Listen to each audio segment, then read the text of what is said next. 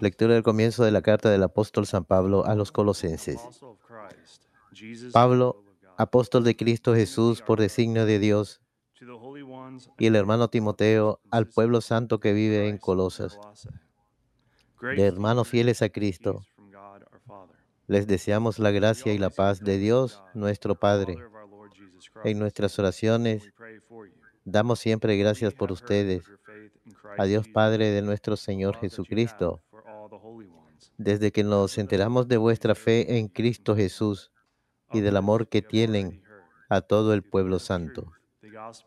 Los anima a esto la esperanza de lo que Dios les tiene reservado en los cielos, que ya conocieron cuando llegó hasta ustedes por primera vez la buena noticia, el mensaje de la verdad. Este se sigue propagando y dando fruto en el mundo entero, como ha ocurrido entre ustedes desde el día en que lo escucharon y comprendieron de verdad lo generoso que es Dios.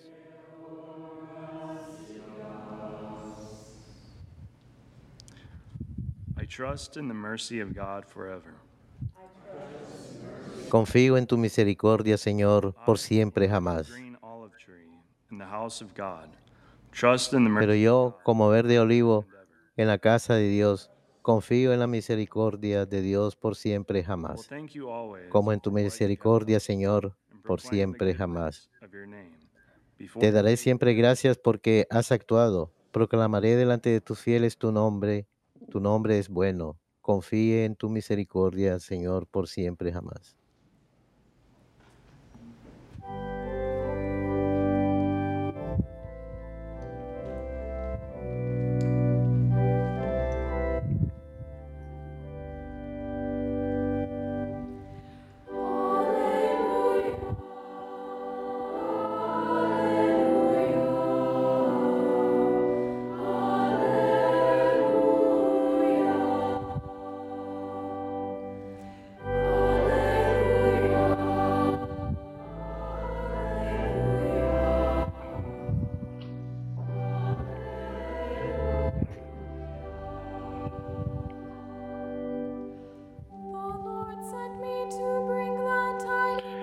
El Señor me ha enviado para anunciar a los pobres la buena nueva y proclamar la liberación a los cautivos.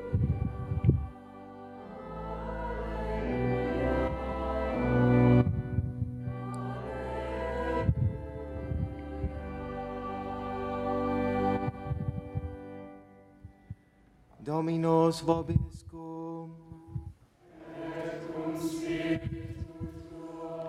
Lectio Sancti Evangelii secundum Lucam.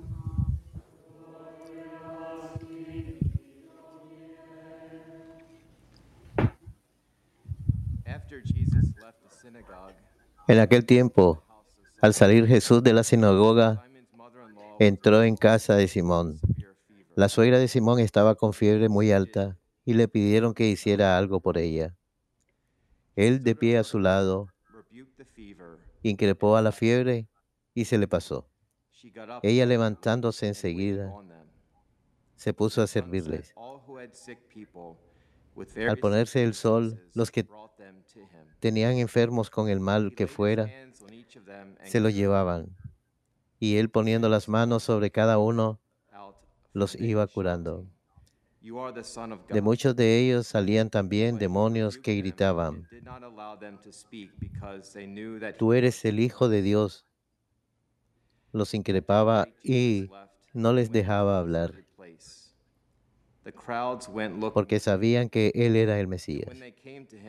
Al hacerse de día, salió a un lugar solitario. La gente lo andaba buscando, "The other dieron con él e intentaban retenerlo para que no se le fuese. Pero él les dijo, También los otros pueblos sent." tengo que anunciarle el reino de Dios. Para eso me han enviado. Y predicaba en las sinagogas de Judea.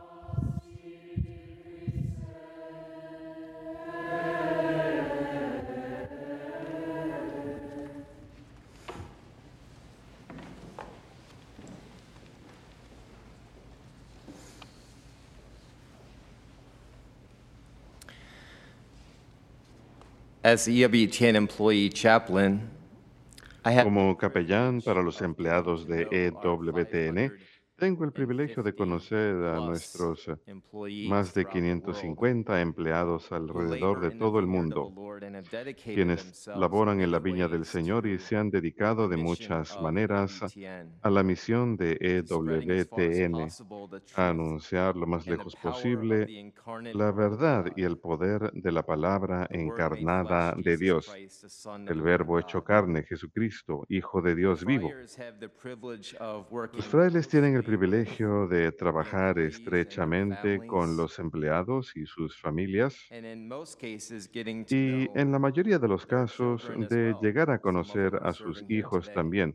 Algunos de ellos sirven aquí el día de hoy. Cada vez que un empleado o un miembro de su familia necesita oración, no titubeo en pedir oraciones de nuestra familia de E EWTN en pleno. Si puedo rogar y pedir la bondad de rezar por el padre de Elisa Murphy, el señor Bill Murphy, ténganlo en sus oraciones y toda su familia. Sin duda, él está mirando el día de hoy. Elisa trabaja para nuestro registro nacional católico. Su querido padre Bill tiene cáncer de estadio 4 y está ingresando a cuidado de hospicio. Muchos que escuchan radio EWTN recordarán la voz de Elisa en Gloria Matutina. El señor Murphy, hasta el día de hoy, es eh, un comulgante a diario en la misa, pero eso puede que no sea jamás el caso, pues su estado está debilitándose muy rápidamente. Así que le pedimos a todos ustedes aquí presentes y todos en nuestra familia de EWTN globalmente que recen por él. Quiero decirle al señor Murphy que usted crió a una excelente hija, en Elisa.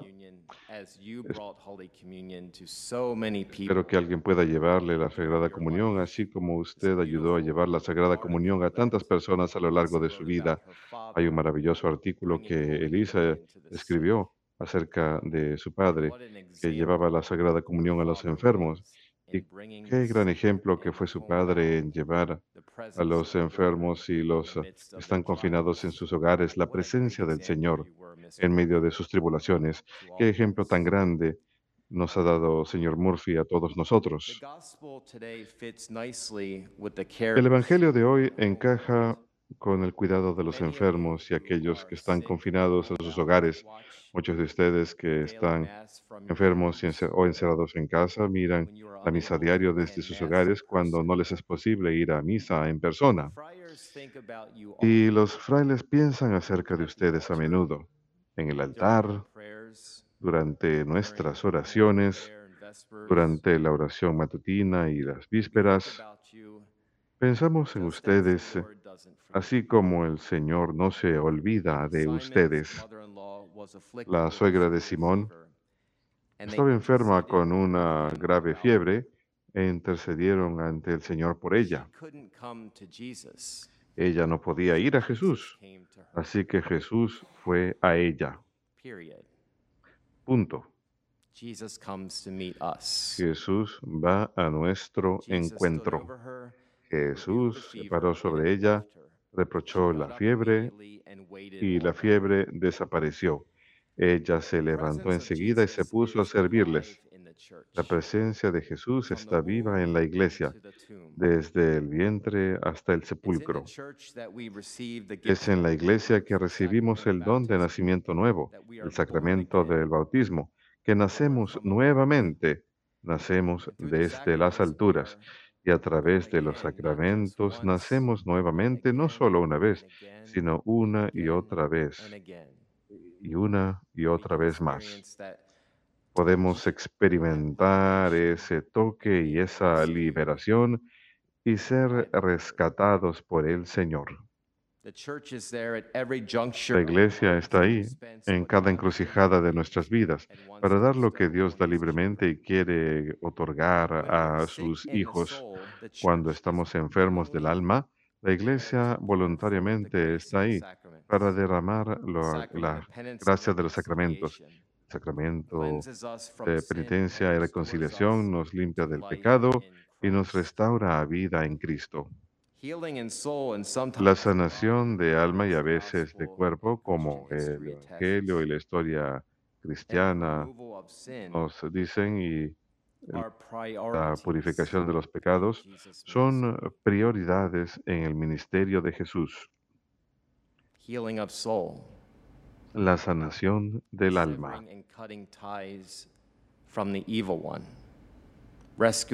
cortar los vínculos con el maligno, rescatándolos, rescatándonos de la esclavitud. Estos son lo principal en la vida y ministerio de Jesús. ¿Cómo quiere sanarnos Jesús?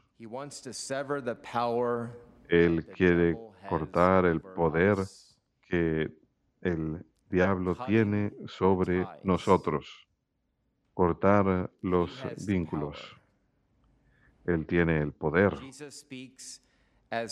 Jesús Habla como el camino, la verdad de la vida y rompe el poder del diablo. Él habla.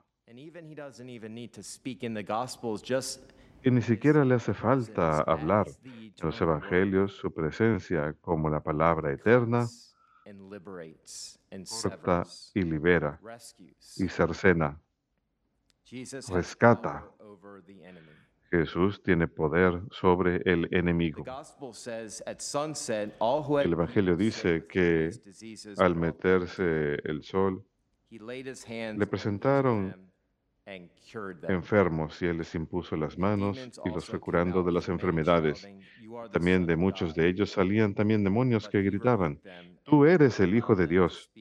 Pero Él les ordenaba enérgicamente que se callaran. Porque sabían que Él era el Mesías. Chapter 4 of St. Luke's Gospel El capítulo 4 del Evangelio según San Lucas comienza en el desierto donde Jesús hace 40 batalla contra su adversario, el demonio, y ayunó durante 40 over días. Solemos saltarnos por encima esas palabras. 40 days. The gospel No comió nada "And he durante ate 40 días. 40 days. 40 días. He comes out of the desert. The gospel Sale says, "And del desierto, hungry." dice el Evangelio, y tiene hambre. No kidding. Claro que sí. No solamente hambre de alimento, sino hambre de ustedes. hungry for souls, Hambre de almas. for his mission. Hambre de su misión. Every person who has ever been hungry or thirsty. Cada persona que alguna vez ha tenido hambre o sed, el Señor Jesús, durante esos entered 40 into their días. Él, O él se puede decir que Él ingresó a su hambre, ingresó 40 a la sed de ellos. Inmediatamente después de sus St. Luke 40 says días en el desierto, San Lucas dice, Jesús volvió a Nazaret, al lugar donde se había criado, donde nació, no, no donde nació, sino donde se había criado. Jesús entró a la sinagoga el sábado, se puso de pie para leer las escrituras, el libro del profeta 61. Isaías, y dijo las siguientes palabras del capítulo Lord is upon 61. me because he El Espíritu del Señor está sobre mí porque me ha consagrado para llevar la buena noticia a los pobres. Me ha enviado a anunciar libertad a los presos y dar vista a los ciegos, a poner en libertad a los oprimidos, a anunciar el año favorable del Señor. Y el Evangelio de hoy, la sanación de la suegra de Pedro, es inmediatamente después que el Señor dice estas cosas. Del profeta Isaías. Jesús cumple esa profecía. Jesús es fiel a su palabra, se puso de pie sobre ella, ordenó enérgicamente a la fiebre que se saliera y la fiebre desapareció. San Jerónimo dice que Jesús es el médico en jefe, quien ha venido a sanarnos de la fiebre de nuestros pecados. En otras palabras, El pecado causa una fiebre espiritual y síntomas que dejan uh, un rastro de devastación en nuestras vidas. San San Jerónimo continúa, Que Cristo entre en nuestra casa y por su mandamiento cure la fiebre de nuestros pecados. Él dice, cada uno de nosotros ha estado enfermo de una fiebre. Cuando cedemos ante la ira, tengo fiebre. Hay tantas fiebres como hay defectos y pecados. Es una buena forma de mirarlo. El pecado es una fiebre, algo que no debe estar ahí, algo que causa caos en nuestras vidas. Creo que todos sabemos cómo ha sido los últimos dos años. El tener quizás una fiebre extrema, 40, 41, 42, 43 incluso. Causes your whole body to go causa que el cuerpo entero entre en caos. Ni siquiera se puede parar uno de la cama. Ha de haberse corrido la palabra rápidamente acerca de la sanación de la suegra de Simón Pedro. Al ponerse el sol, todos los que tenían enfermos de diferentes enfermedades los llevaron a Jesús y él puso las manos sobre cada uno de ellos y los sanó. Cada persona. El Señor Jesús impuso sus manos sobre cada persona y tuvieron un encuentro salvífico personal. Con él. Él los tocaba. Incluso como Dios hombre debe haberse cansado. Los evangelios son muy claros. Fue al ponerse el sol. No fue al amanecer ni al mediodía. Fue al ponerse el sol. Pero Él se tomó su tiempo con cada persona, going and touching and laying his hands. yendo y tocando e imponiendo las manos sobre cada This is the persona. care of our God. Y este es el cuidado de nuestro Dios. Este es su toque personal. La Madre Angélica siempre incluía esto en sus enseñanzas, que Dios tiene un cuidado personal y un conocimiento personal de ustedes. Cuando uno va al santuario, hay una placa justo afuera del pesebre, en la e- escena de na- del nacimiento, y que dice, el verbo se hizo carne por ti. Fue el toque personal de la Madre Angélica para las personas que se acercan a esa escena de nacimiento, para que sepan que Dios los está mirando. Dios te está mirando a ti y a ti, y le importas. Ese es el cuidado de Dios. Esa es la forma en que nos toca en los sacramentos de la iglesia. Todos los sacramentos. El bautismo, la confirmación, principalmente la. Sagrada Comunión, si la recibimos a diario, para algunos que tienen ese privilegio. El sacramento de la penitencia. Nunca he visto una pareja tratar de entrar juntos al confesionario, gracias a Dios. A pesar que probablemente le pueden decir al sacerdote los pecados del otro, de la otra pareja, pero uno entra individualmen- individualmente, uno entra como individuo y uno recibe la sanación y el poder de Jesús Jesús está parado al lado de ustedes. Y los toca Él se para sobre cada uno de nosotros y nos toca. El Señor pudo haber anunciado un mandamiento de sanación sobre el grupo entero en el Evangelio, el grupo entero de personas que van a Él como un solo cuerpo. Él pudo, pudo haber visto al 100 grupo entero de personas, 500 people, quizás 100 maybe more, personas, quizás 1,000. 500 personas, quizás mal, quizás, más, quizás mil. Pudo his haberse hands, put parado his ante ellos y sencillamente haber elevado las manos y haber rezado sobre ellos y haber curado a todo el grupo completo de personas con una sola palabra, pero no. ¿Qué es lo que hace? Se to toma su tiempo para tocar e on imponer las manos sobre cada uno. Elige ir al encuentro de ellos. Se puede decir que Él desea ingresar en el dolor de cada uno, de adentrarse en su dolor. Los sacramentos de la iglesia son muy similares.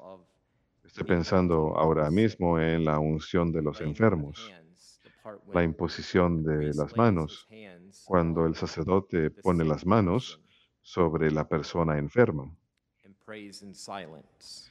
y ora en silencio. It's the healing touch of Christ, Es el toque sanador de Cristo, el toque sanador de Jesús que da su poder.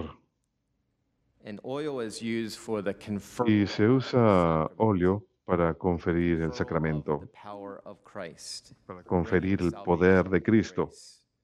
Trayendo salvación y "Through this gracia. El anointing," sacerdote dice, a través de esta sagrada unción, y el sacerdote utiliza su mano derecha y "I- toca la frente, no me puedo ungir a priest." mí mismo, necesito a otro sacerdote.